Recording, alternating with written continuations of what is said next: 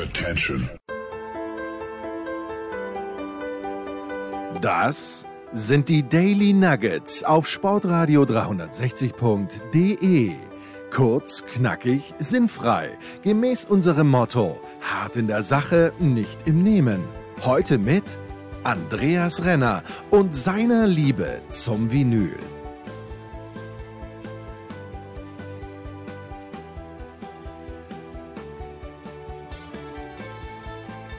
Ein herzliches Willkommen zu Musikradio 360. Es ist Sonntag, es ist 12 Uhr und hier kommt das Beste, was man tun kann, wenn man gerade von der Kirche nach Hause gekommen ist. Und bevor es Mittagessen gibt, Musik hören nämlich.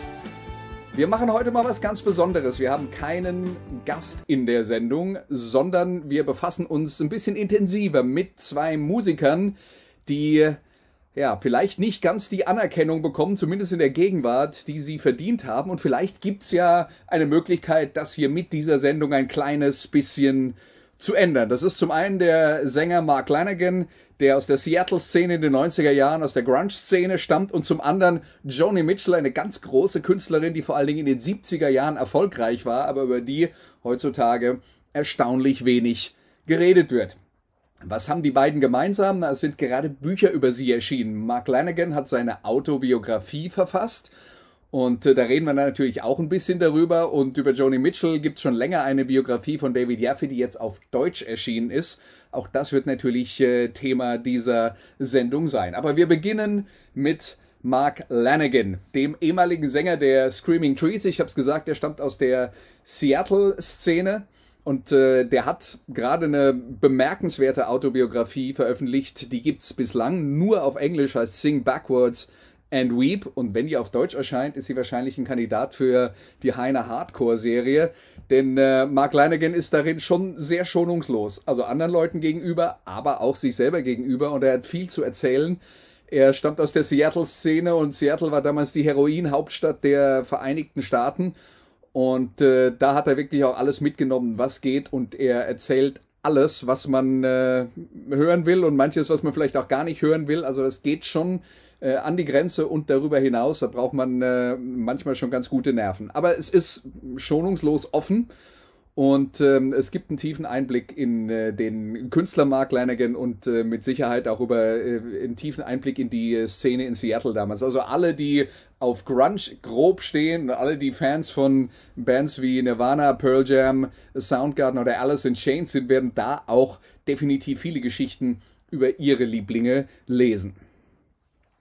Reden wir über Mark Lanigan geboren in Ellensburg, Eastern Washington, ziemlich abgelegenes kleines Kaff und äh, in, in ziemlich schwierige Familienverhältnisse, weil der Vater die Familie früh verlässt und Mark Lanigan beschreibt dann eben auch, dass er immer das Gefühl hatte, dass seine Mutter ihn eigentlich nie haben wollte. Also er fühlt sich nicht geliebt und äh, das Resultat ist absehbar. Er kommt in der Schule nicht gut äh, zurecht, driftet dann relativ schnell auch in die Kleinkriminalität ab. Ähm, auch äh, vor allen Dingen Alkohol, ein großes Thema äh, zu dieser Zeit. Und die Musik war für ihn ein Ausweg, weil er junge Leute findet, die eben auch musikalisch interessiert sind und einen Sänger suchen und da landet er bei der Band Screaming Trees. Die Screaming Trees, die äh, später dann nach Seattle gehen, ähm, aber erstmal einen Vertrag bekommen bei der Plattenfirma SST, die zumindest in 80er, 90er Jahren eine Kultplattenfirma waren äh, an der Westküste und äh, geführt wurden von Greg Ginn, dem äh, Gitarristen von Black Flag. Und das äh, war damals schon wirklich ein, ein, ein Aushängeschild, aber die Musik von den Screaming Trees wird dominiert von den Connor-Brüdern, vor allen Dingen von Lee, der alle Songs und alle Texte schreibt. Und Mark Lanigan findet zwar grundsätzlich, dass der ein gewisses Talent hat für eingängige Songs, aber er ist nicht sehr originell und die Texte findet er grauenvoll, aber er muss sie halt erstmal singen. Also er ist, steht dieser Art von Musik schon von Anfang an ziemlich negativ gegenüber und die Screaming Trees und vor allen Dingen die Connor-Brüder kommen noch wahrlich nicht gut weg in diesem Buch. Relativ äh, kurz danach folgt dann äh, der Umzug nach Seattle, wo gerade die Grunge-Szene im Entstehen ist und da äh, geht es natürlich um Nirvana, Pearl Jam, Alice in Chains, Soundgarden Heroin habe ich schon angesprochen, großes Thema zur damaligen Zeit. Äh, Lanigan freundet sich auch dann schnell mit anderen Musikern aus Seattle an und seine besten Freunde sind Kurt Cobain, von Nirvana und äh, Lane Staley, der Leadsänger von äh, Alice in Chains. Mit den Screaming Trees geht so, naja, äh, vor sich hin. Er ist immer noch nicht sehr zufrieden mit der Art von Musik, die aufgenommen wird. Deswegen startet er irgendwann eine Solo-Karriere. Und wir beginnen jetzt unsere musikalische Reise mit Mark Leinecke mit einem Song von seiner zweiten Soloplatte Whiskey for the Holy Ghost die eben nicht dieser Hardrock-Musik ist, die er mit den äh, Screaming Trees gemacht hat, sondern äh, sich eher orientiert an Künstlern wie zum Beispiel Van Morrison, Astral Weeks, die klassische Van Morrison-Platte, die so ein bisschen Jazz beeinflusst war. Das ist äh, auf jeden Fall ein wichtiger Einfluss in dieser Phase für Mark Lanigan und der Song, den wir uns anhören, heißt Shooting Gallery. Thank you.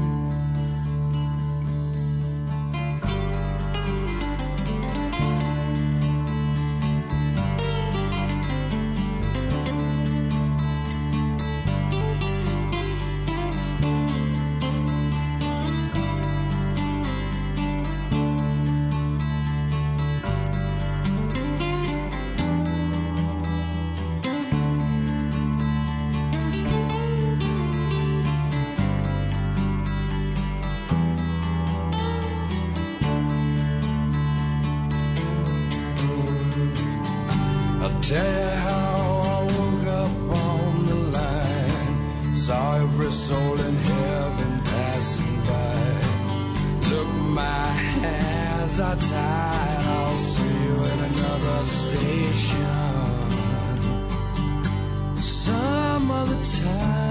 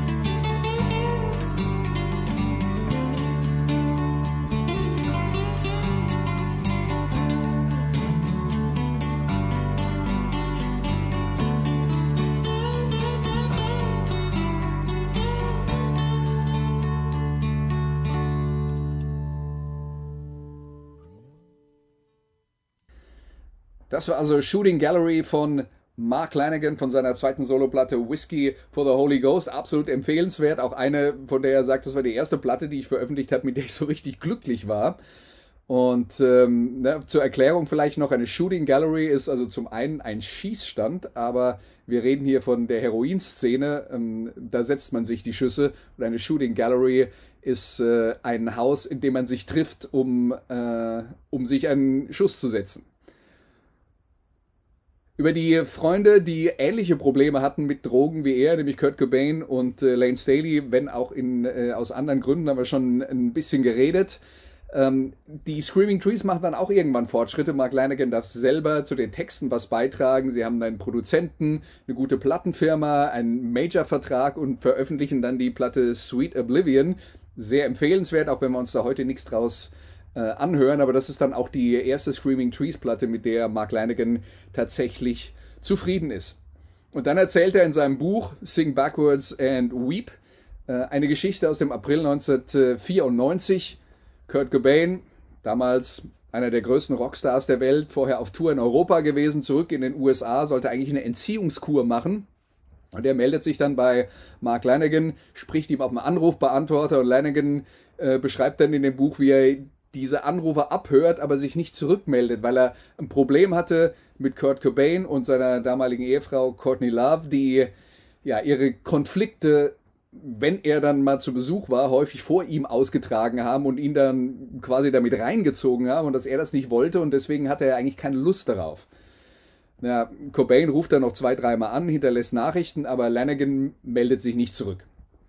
Am nächsten Tag bekommt er dann einen Anruf äh, von äh, die, oder diverse Anrufe aus dem äh, Nirvana-Lager von Bekannten und Freunden, die sagen, Kurt ist verschwunden, wir würden gerne wissen, was los ist. Und Lanigan zieht dann los mit einem anderen Freund zusammen und sie gehen ans Haus von Kurt Cobain und schauen sich um und suchen ihn im Haus und finden ihn nicht und sind dann an der Garage und er überlegt noch kurz, will ich da hochgehen? Der ist so ein kleiner Raum, aber die anderen kommen und sagen, wir haben nichts gefunden und dann gehen sie, ziehen sie ab.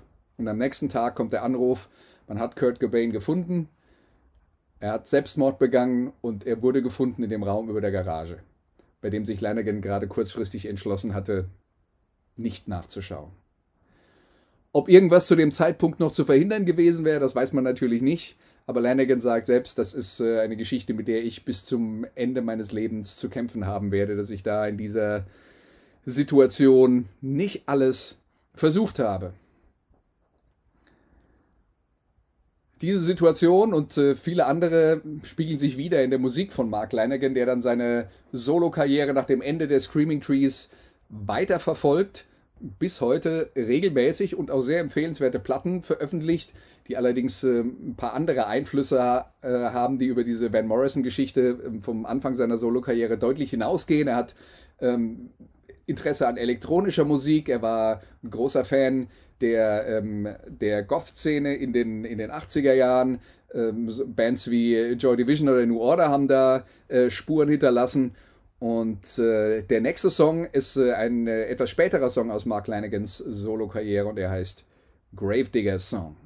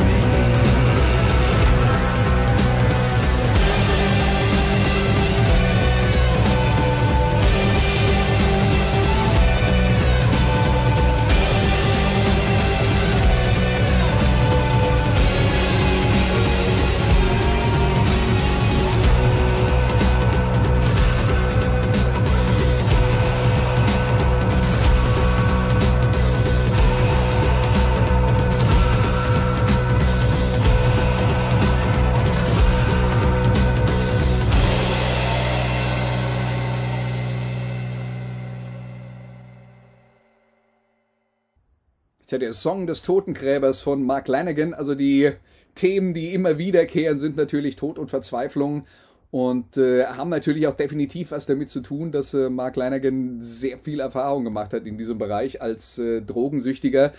Und da braucht man, wie gesagt, dann eben auch äh, äh, gute Nerven, wenn man das Buch Sing Backwards and Weep liest, weil er Geschichten erzählt darüber, wie er verzweifelt Drogen beschaffen muss, wo er das Problem hat, dass er teilweise zwei oder dreimal am Tag losziehen muss, weil die Drogen nur noch so kurz wirken und äh, was für Probleme das mit sich bringt, gerade wenn er dann durch Europa reist und die äh, Drogen natürlich nicht mit über die äh, über die Grenzen nehmen kann. Das ist manchmal lustig, manchmal tragisch. Also, ähm, aber es ist, es, ist, es sind nicht nur traurige und negative Geschichten in diesem äh, Buch und äh, äh, er erzählt dann eine Sache und die ist eigentlich wirklich schön, weil sein Vater, der die Familie früh verlassen hat, zu dem er aber eigentlich ein ganz gutes Verhältnis hat, obwohl der selbst auch mit Depressionen und Alkoholismus zu kämpfen hat, der war immer riesen Johnny Cash-Fan. Aber als Mark Lanigan dann seine Solo-Karriere startet und eine andere Art von Musik macht als den Harddruck, den die Screaming Trees äh, produziert hat, ähm, da bekommt er die Einladung, mit Johnny Cash auf Tour zu gehen, für äh, zwei, drei Auftritte als äh, Vorband äh, bei Johnny Cash zu fungieren. Und was er dann macht, ist, er lädt seinen Vater ein und äh, der ist dann mit dabei, wie sein Sohn äh, im Vorprogramm von Johnny Cash auftritt. Und äh, Lanigan erzählt dann auch noch die Geschichte, dass er irgendwann dann am Bühnenrand steht und Johnny Cash kommt an ihm vorbei und sagt, Junge, du hast heute gut gesungen. Und einen größeren Ritterschlag kann man sich wahrscheinlich nicht äh, vorstellen, aber Mark Lanigan, das habt ihr ja schon gehört, hat auch eine außergewöhnliche äh, Stimme. Und da passt dieser Johnny Cash-Vergleich äh, vielleicht äh, ganz gut dazu. Jedenfalls geht das Leben und die Drogengeschichten gehen ziemlich lange so weiter, bis, äh, bis irgendwann mal der Punkt kommt, an dem er merkt, ich muss jetzt aufhören, sonst ist es vorbei. Und ich zitiere mal äh, äh, aus dem Buch in Englisch, in order to survive, in order to move forward, I would have to change every single fucking sorry thing about myself. I would have to start all over again clean. Also ich muss alles, alles an mir verändern, um eine Chance zu haben, zu überleben. Und äh, von jetzt ab äh, bin ich an dem Punkt, wo ich äh, nur weiterkommen kann, wenn, äh, wenn ich tatsächlich auch clean werde und meine Drogensucht hinter mir lasse. Und das tut er. Er ist in Los Angeles, er ist in äh, diversen, äh, diversen Entzugskliniken, äh, da wird man dann Schritt für Schritt wieder ans Leben äh, äh, rangeführt, ans, in, in, der, in freier Wildbahn. Ähm, das heißt, es gibt dann WGs von Drogensüchtigen, wo die für eine Übergangszeit bleiben, damit sie eben noch eine gewisse Betreuung haben, wenn äh, Dinge schiefgehen. Und was auch ganz interessant ist in der Situation, über Courtney Love hat er sich in dem Buch vorher öfter negativ geäußert. Die Geschichte mit Kurt Cobain habe ich ja gerade eben schon erzählt. Es gab auch Annäherungsversuche von ihr, die er nicht wollte und die er abgelehnt hat, ähm, weil er, ja, weil er mit ihrer Persönlichkeit äh, äh so seine Probleme hat. Courtney Love äh, ist ja bekannt dafür, äh, ziemlich, ziemlich laut und, äh, äh, und omnipräsent zu sein. Äh, und äh, das war nicht so ganz sein Ziel. Er erzählt eine Geschichte, dass er mit ihr im Kino war und sie hat die ganze Zeit so laut geredet, während der Film lief, dass das restliche Publikum komplett genervt war. Und er auch. Ne? Aber was er auch sagt, ist, seinen Drogenentzug hat Courtney Love finanziert. Also auch da eine andere Seite, die man dann, äh, die man dann kennenlernt. Und das Buch endet letzten Endes damit, dass er clean ist und dann kommt der Anruf aus Seattle, dass sein Freund Lane Staley, der Leadsänger von Alice in Chains, es nicht geschafft hat und an seiner Drogensucht gestorben ist. Und Mark Lanigan, der genauso tief drin hing wie Cobain und Staley, teilweise sogar schlimmer, der hat den Absprung geschafft. Jetzt gibt es also diese Autobiografie und es gibt dazu eine neue Platte von Mark Lanigan, die quasi begleitend ist und äh, viele von den Themen dann auch wieder aufgreift. Und äh, der eine Song, der quasi der Titelsong der neuen Platte ist, äh, die heißt Straight Songs of Sorrow. Also diese Zeile kommt dann eben auch im äh, Song vor. Äh, dieses Stück heißt Skeleton Key.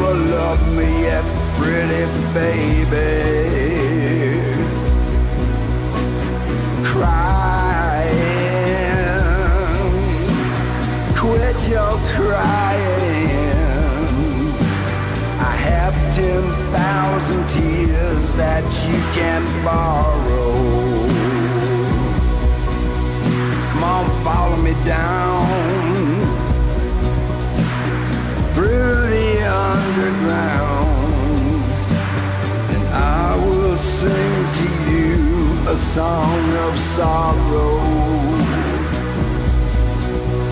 I will sing to you a sweet, straight song of sorrow. I will sing you all a sweet, straight song of sorrow. I will sing you all a sweet, straight song of sorrow.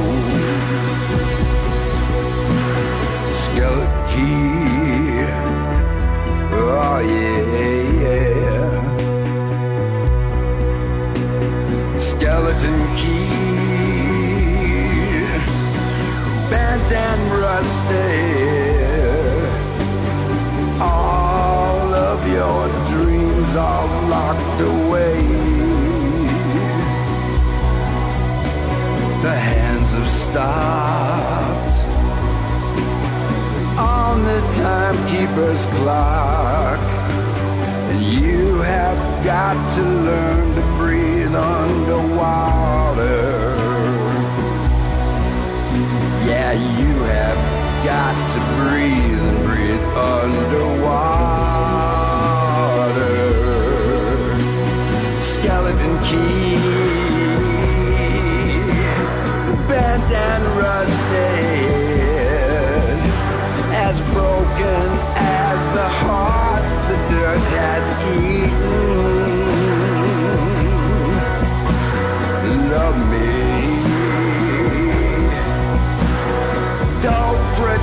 to love me.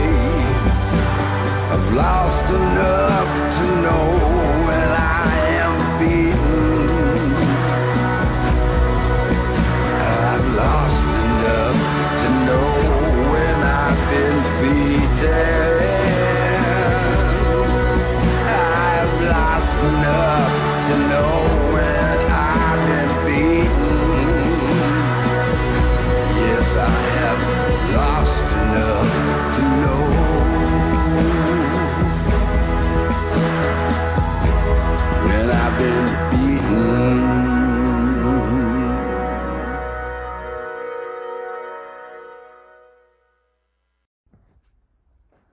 Das war Skeleton Key von der neuen Mark Lanigan-Platte Straight Songs of Sorrow. Auf jeden Fall empfehlenswert, so ein bisschen Zusammenstellung aus allen Einflüssen, die er in seiner Solo-Karriere hatte. Also da gibt es sowohl akustische Songs als auch neuere, äh, elektronischere, ähm, äh, beeinflusste Sachen. Also lohnt sich auf jeden Fall, wenn man Mark Lanigan mag.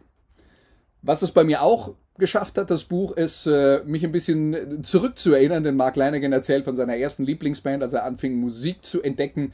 Und das war der Gun Club, eine Punk-Blues-Band, gegründet von Jeffrey Lee Pierce, einer der wichtigsten Figuren im US Underground in den 80er Jahren. Eine Band, die in Deutschland auch damals äh, relativ viele Fans im Underground natürlich hatte, muss man dazu sagen. Also äh, das waren äh, keine Bands, die ja bei, bei Major Labels erschienen sind, zumindest nicht äh, auf Dauer.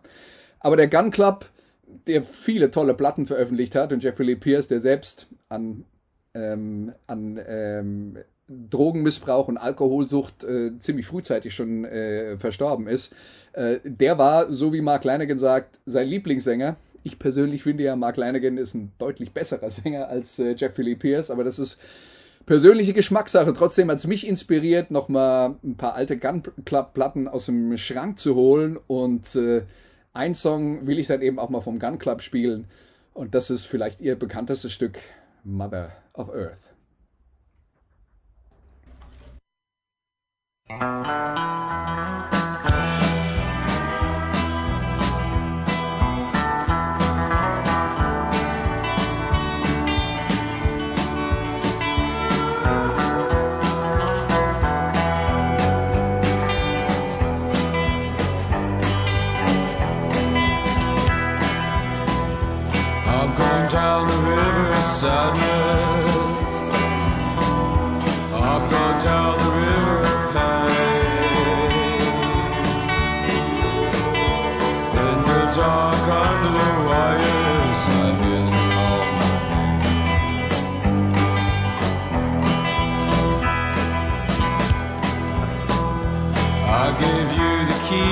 highway and the key to my motel door. And I'm tired of leaving.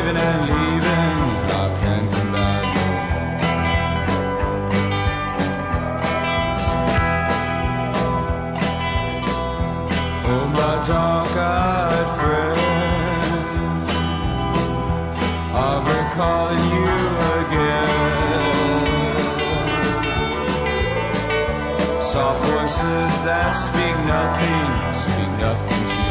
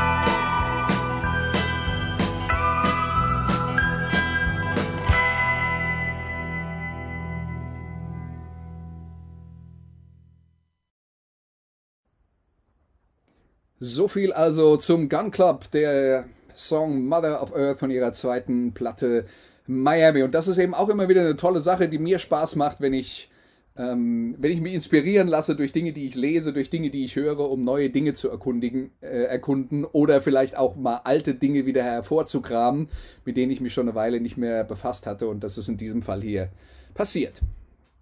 Jetzt kommen wir zum zweiten Thema dieser Sendung und das ist Joni Mitchell. Joni Mitchell, Mitte der 70er Jahre auf ihrem Karrierehöhepunkt. Man kann sagen, damals war sie die Queen of Rock'n'Roll in den äh, Vereinigten Staaten. Insgesamt hat sie neun Grammys gewonnen, ist in der Rock'n'Roll Hall of Fame, gilt als einer der größten Songwriter aller Zeiten und vielleicht der größte weibliche Songwriter aller Zeiten. Und trotzdem redet heutzutage fast niemand mehr über sie. Vielleicht ändert sich das ja durch die Veröffentlichung äh, ihrer Biografie von David Yaffe auf Deutsch ziemlich schnöde ein Porträt genannt. Der englische Originaltitel ist Reckless Daughter, bezieht sich auf den LP-Titel aus den 70er Jahren von ihr, Don Juans Reckless Daughter. Wir reden hier von einer Künstlerin, die was ihre Texte angeht, in einem Atemzug mit äh, Bob Dylan genannt wurde und der hat immerhin den Nobelpreis für Literatur gewonnen. Also auch was die Texte angeht, was ganz Besonderes bei Joni Mitchell. Sie hat da also Rockmusik wirklich äh, oder zumindest geholfen, Rockmusik da auf ein äh, neues Niveau zu äh, hieven. Aber ihre Karriere begann in der Folkszene, wo sie vor allen Dingen erstmal Songschreiberin war und ihre ersten Hits hatte dann jemand anders mit ihren Songs, nämlich Judy Collins, die in der amerikanischen Folkszene eine ganz äh, große Figur war, Ende der 60er und dann noch durch die 70er. Ein Song wie Both Sides Now war damals äh, zum Beispiel ein Hit für Judy Collins. Joni Mitchell, die ursprünglich aus Kanada stammt, ist dann nach Los Angeles gezogen, war ein großer Teil der Laurel Canyon Szene. Es gab also diesen einen Canyon, in der ganz viele, in dem ganz viele Musiker gelebt, gelebt haben. Da gibt's auch äh, eine Dokumentation, äh, die gerade veröffentlicht äh, wurde über die Szene damals. Aber da waren dann äh, die Größen äh, dieser Szene wie äh, Crosby, Stills, Nash Young zum Beispiel, die da auch eben gelebt haben, zusammen mit Joni Mitchell. Und Joni Mitchell, die damals auch bekannt war dafür, dass sie mit vielen der größten Musiker ihrer Generation äh, tatsächlich auch Liebesbeziehungen hatte. Ich nenne jetzt nur mal Leonard Cohen, David Crosby, Graham Nash oder äh, James Taylor. Und selbst hatte sie auch Erfolge mit Songs wie Woodstock zum Beispiel. Auch davon gibt es äh, viele erfolgreiche Coverversionen. Ähm, vielleicht der Song über Woodstock schlechthin, auch wenn sie selbst gar nicht dort war. Und Big Yellow Taxi, eine sehr frühe Hymne des Umweltschutzes. Ähm, auch da gibt's Coverversionen. Es gibt aber auch Songs, die das tatsächlich, äh, die, die den Text einfach nur ähm, äh, zitieren und einen Teil davon benutzen. Ähm, zum Beispiel bei Manfred Mann's Earth Band Lies All Through the 80s. Das ist vielleicht den Älteren von euch bekannt. Oder Janet Jackson hat äh, Big Yellow Taxi auch für einen ihrer Songs gesampelt. Aber ihr erstes großes Meisterwerk war dann die Platte Blue von 1971 weil zu diesem Zeitpunkt noch fast niemand so offen und schonungslos über eigene Beziehungen äh, getextet hatte. Und ähm, da hat sie also wirklich einen Volltreffer gelandet und das ist eine Platte, die heute noch zu den besten Platten aller Zeiten gezählt wird. Äh, der Rolling Stone hat mal eine Liste gemacht mit den 500 besten Platten aller Zeiten. Da war das die Nummer 30 und die höchstplatzierte Platte einer Frau. Ob das äh, angemessen ist, darüber kann man natürlich immer streiten und äh, die Maßstäbe ver verschieben sich da. Jedenfalls ist Blue eine, äh, eine ganz wichtige Platte in der Karriere von Joni Mitchell und auch eine ganz wichtige Platte für viele Leute, die sie gehört haben. Kurioserweise, vielleicht der bekannteste Song in Deutschland ist äh, This Flight Tonight, allerdings in der Coverversion der Band äh, Nazareth. Ähm, oder um es korrekt auf Englisch, Englisch zu sagen, Nazareth. Aber ich habe einen anderen Song von dieser Platte rausgesucht gesucht, und das ist River.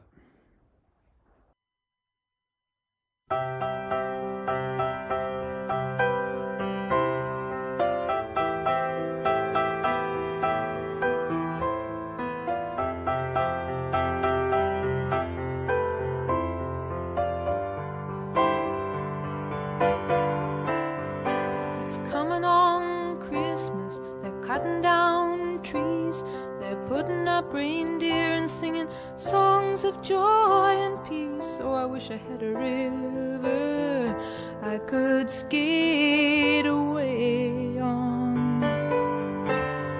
But it don't snow here, it stays pretty green. I'm gonna make a lot of money, then I'm gonna quit this crazy scene. I wish I had a river I could skate away on. for so long I would teach my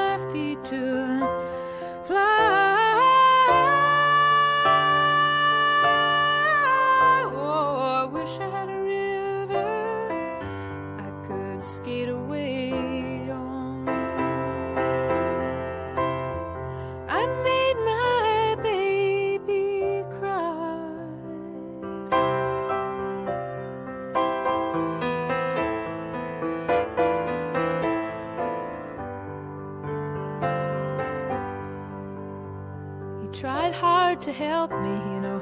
He put me at ease, and he loved me so. Naughty made me weak in the knees. Oh, I wish I had a river I could skate away on.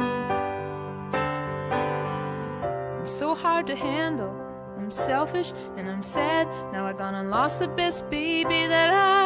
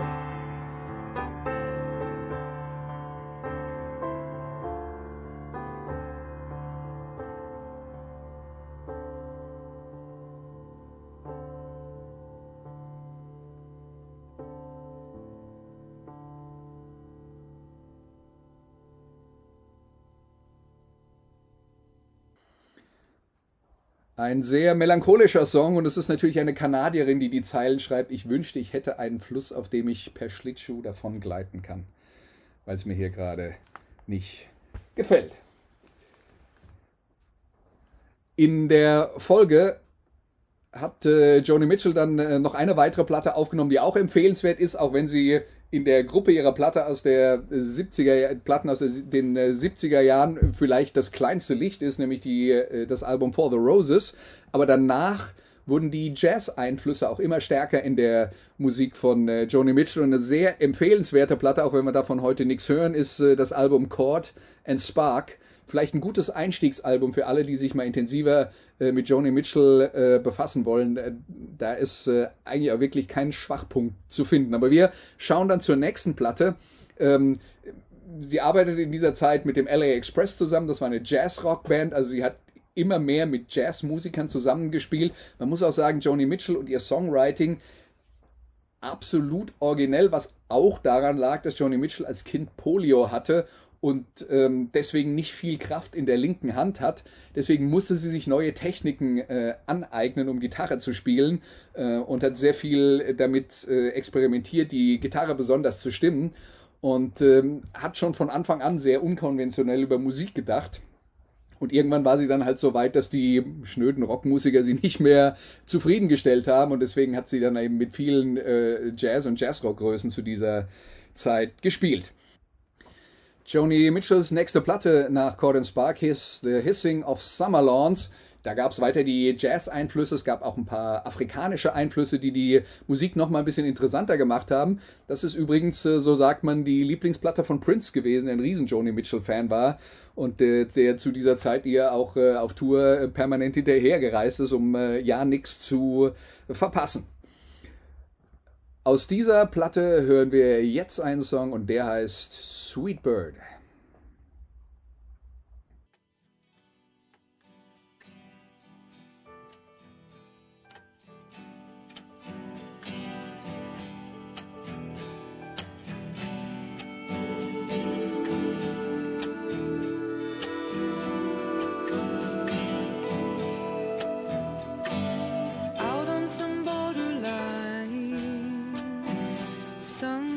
Borderline, some mark of in between.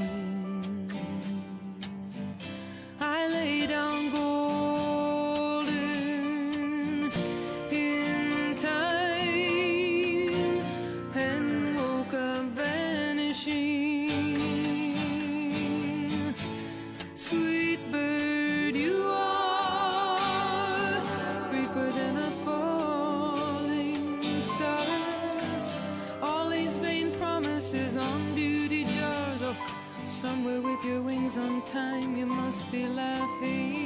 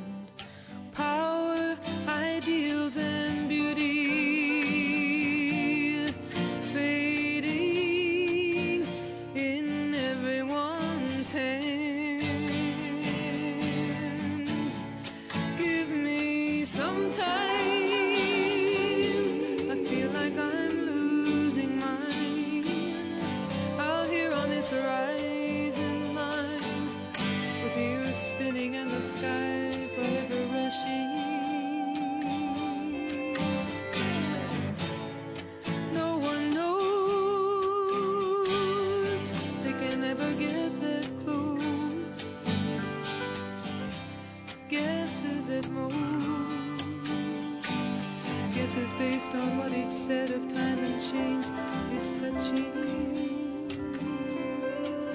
Guess it's based on what each said of time and change is touching.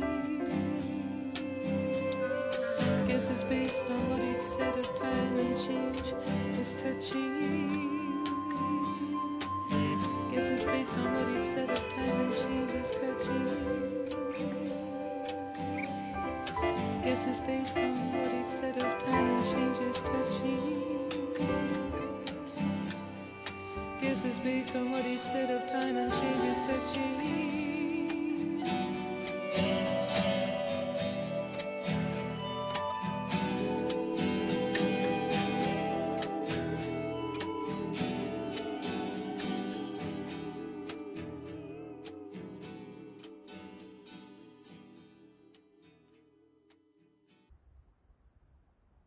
Das war also Sweet Bird von Joni Mitchell.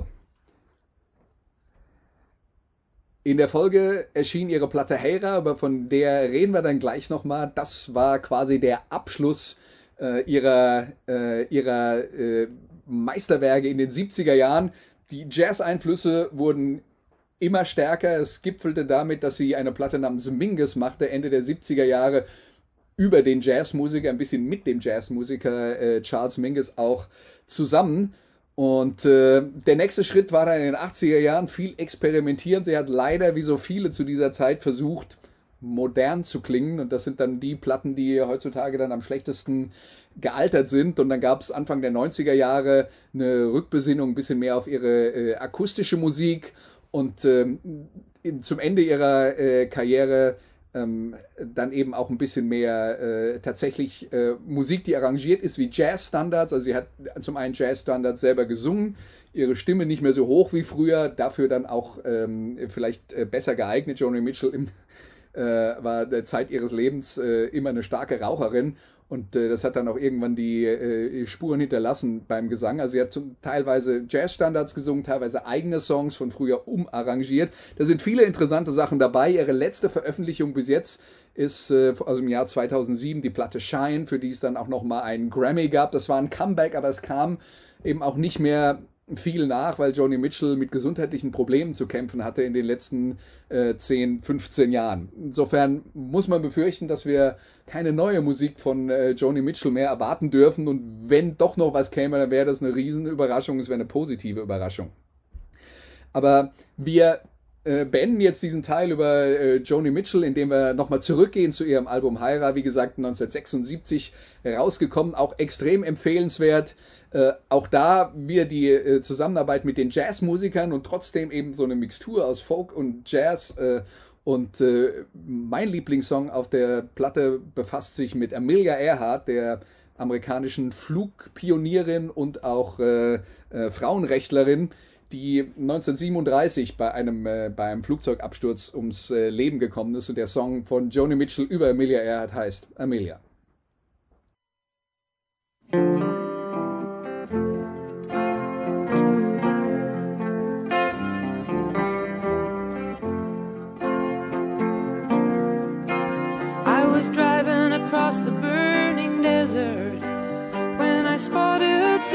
Six jet planes, leaving six white vapor trails across the bleak terrain. It was the hexagram of the heavens, it was the strings of my guitar. Amelia. It was just a false alarm.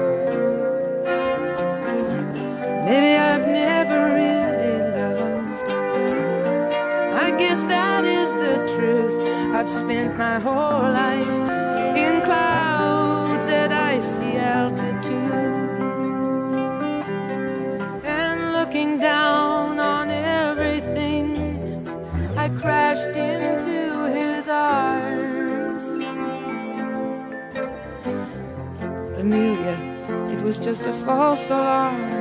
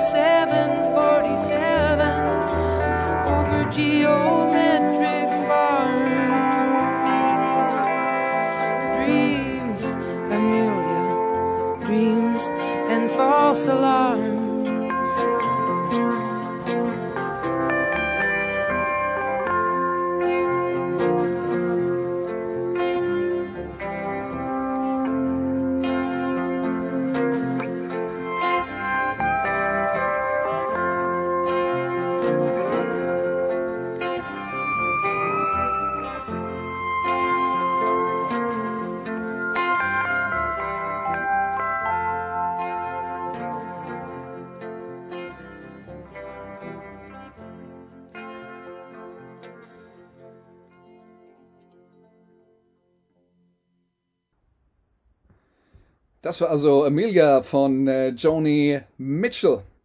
Und äh, damit sind wir am Ende unseres Joni Mitchell-Teils angekommen. Wie gesagt, die äh, Biografie äh, auf Deutsch, Joni Mitchell, ein Porträt von David Jaffe.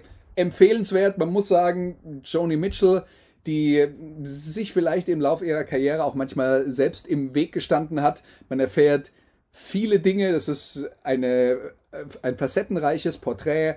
Ähm, man muss leider aber eben auch feststellen, dass sie inzwischen schon ziemlich verbittert ist über die mangelnde Anerkennung, die ihr zumindest äh, ihrer Meinung nach äh, zuteil geworden ist.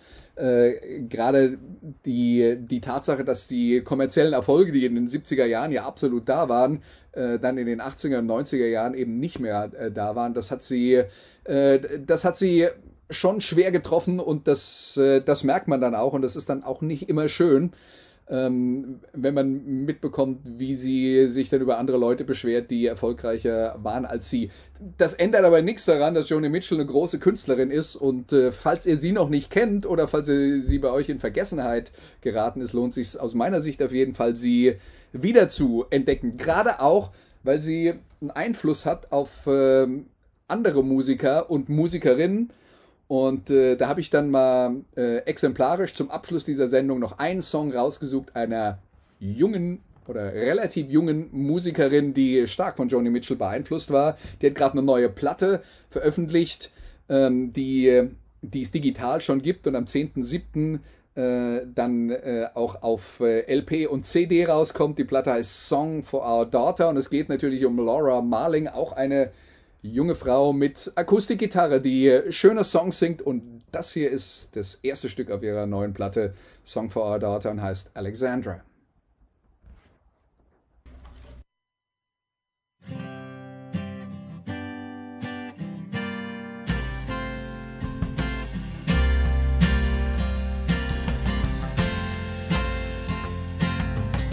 What became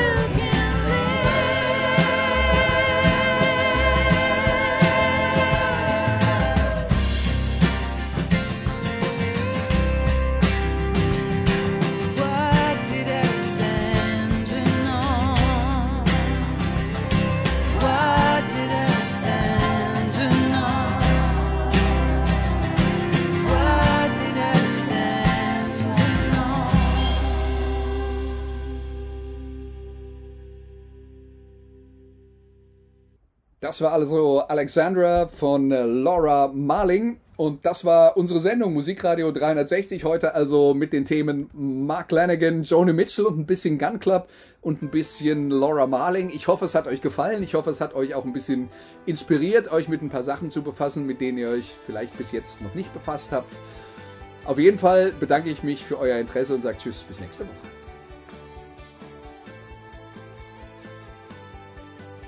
Das waren die Daily Nuggets auf Sportradio 360.de. Versäumen Sie nicht alle anderen Podcasts aus unserer sympathischen Familienwerkstatt. Schon gar nicht die Big Show. Jeden Donnerstag neu.